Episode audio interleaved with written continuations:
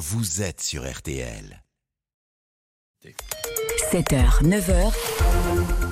RTL Matin. C'est évidemment l'événement populaire par excellence, celui qui occupe nos journées d'été. Le Tour de France s'élance demain.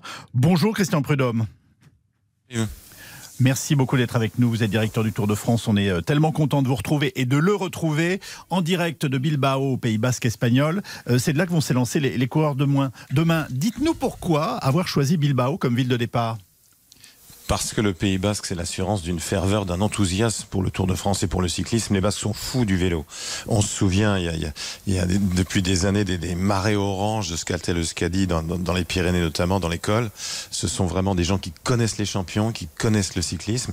Et puis il y avait une volonté politique très forte, puisque ce sera la deuxième fois seulement en Espagne, mais la deuxième fois au, au Pays Basque, 1992. Et depuis 1992, le gouvernement basque, la ville de Bilbao et la province de Biscaye où nous sommes, ont chaque année écrit en disant nous voulons à nouveau le tour. Et pourtant, certains continuent de s'étonner que le Tour puisse démarrer à l'étranger. Que leur répondez-vous?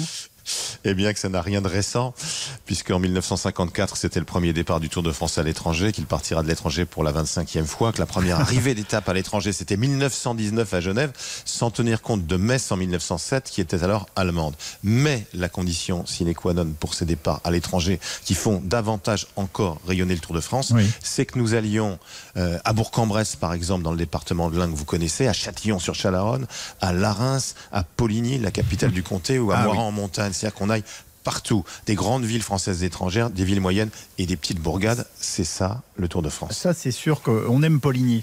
Euh, Dites-moi, co- comment choisissez-vous le parcours du Tour et, et les villes étapes chaque année? Quels sont vos critères finalement?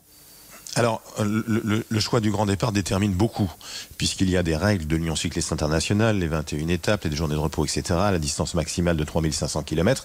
Il y a la géographie de la France. Si vous tracez une droite du Pays Basque à l'Alsace, à, à l'ouest de cette droite, il n'y a pas de montagne, mais il y a la Bretagne, mais il y a la Vendée, mais il y a le Nord, euh, la, la Normandie qui adore le vélo. Donc il faut qu'on y aille régulièrement.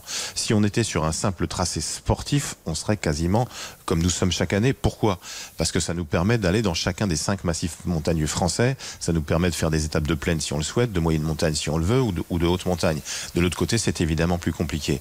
La- la chose la plus importante, c'est évidemment d'avoir un ensemble le plus harmonieux possible pendant la course, pas forcément le tracé que vous pouvez voir sur la carte du Tour. C'est faire en sorte que les trois semaines du Tour soient les plus enthousiasmantes possibles, en, en ayant effectivement euh, ben, euh, à la fois euh, ce qui est primordial, le tracé sportif, mais aussi un tracé historique, parce que le Tour de France, c'est la plus grande course cycliste du monde, mais c'est de l'histoire, c'est de la géographie, c'est de la culture, c'est de la découverte, la prise de vue dominante du Tour à la télévision, c'est la prise de vue aérienne qui montre notre pays, qui met en valeur notre patrimoine, nos terroirs aussi, de manière exceptionnelle. Alors justement, Christian Prudhomme, donnez-nous, faites un choix. hein, je, sais que c'est pas facile, mais euh, deux ou trois étapes que vous pensez absolument cruciales et importantes ou qui auront un caractère particulier selon vous cette année. Alors ce grand départ va évidemment avoir un caractère, un caractère pardon, particulier Oui. puisque les caractéristiques du Pays Basque, ce sont des côtes très raides. Ah oui. Donc on va voir les, les favoris du Tour de France épaule contre épaule dès les premiers jours, dès demain, dès après-demain sur la route de Saint-Sébastien, euh, sur la route de Bilbao. Ensuite, bien, euh, je ne peux pas ne pas vous citer le Puy-de-Dôme, retour au Puy-de-Dôme pour la première fois Oui. depuis 35 ans. Il y a eu un 12 juillet, avant le 12 juillet 98, la première victoire de la France en finale de la Coupe du Monde de football. Il y a eu le 12 juillet 64, Anctil Poulidor. Je vous parle pas de la naissance de Lionel Jospin, ou de l'anniversaire de ma femme, naturellement. Et puis ensuite, eh bien, il y a euh, l'étape du col de la Lose, l'étape de Courchevel, où il y aura le plus de dénivelé, 5100 mètres. Les spécialistes comprendront que c'est très dur, et les autres aussi, avec notamment ce fameux col de la Lose, qui est un peu un miroir du Puy-de-Dôme.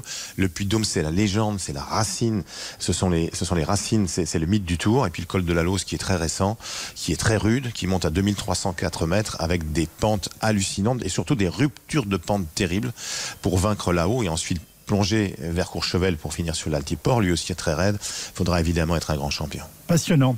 Euh, quels sont les favoris et est-ce qu'enfin un Français peut regagner le Tour de France Christian Prudhomme, on se pose tous la question. Je ne pense pas que nous trouvions cette année le successeur de Yannick Noah, Euh, pardon, de, de Bernard Hinault, puisque nos destins à Roland Garros et au Tour de France Eh oui. sont, sont à peu près liés. Euh, le, le Tour de France 2023 se place sous le signe d'un nouveau duel entre Jonas Vingegaard, le Danois, Ouais. et le Slovène Tadej Pogacar, sachant que, oui, des Français, sans doute 3, 4 Français peuvent finir dans les 10 premiers, un ou deux dans les 5 premiers, peut-être un sur le podium. David Godu, le Breton, était, était quatrième l'an passé, il rêve de faire mieux. Dans son équipe, il y a aussi Thibaut Pinot, son dernier Tour. Il vient de faire cinquième du Tour d'Italie et meilleur grimpeur. Et puis il y a Romain Bardet, euh, qui est émoustillé justement par le retour du Puy-de-Dôme, qui a été le, plus solide des Français toutes ces dernières années. Guillaume Martin. Et puis pour les victoires d'étape, évidemment, un Julien Alaphilippe qui revient sur le Tour. Lui qui, lors de ses trois dernières participations, a à chaque fois gagné une étape et à chaque fois porter le maillot jaune. Une dernière question, je vous demande s'il vous plaît une réponse rapide. Qu'est-ce qu'on peut vous souhaiter en ce début de Tour de France? Christian Prudhomme bah, de, de, de, de, ne pas avoir de pépins, de ne pas connaître ce que, hélas, le Tour de Suisse a, a, a vécu il y a, il y a quelques semaines oui. euh, avec la mort d'un coureur, Gino Meder.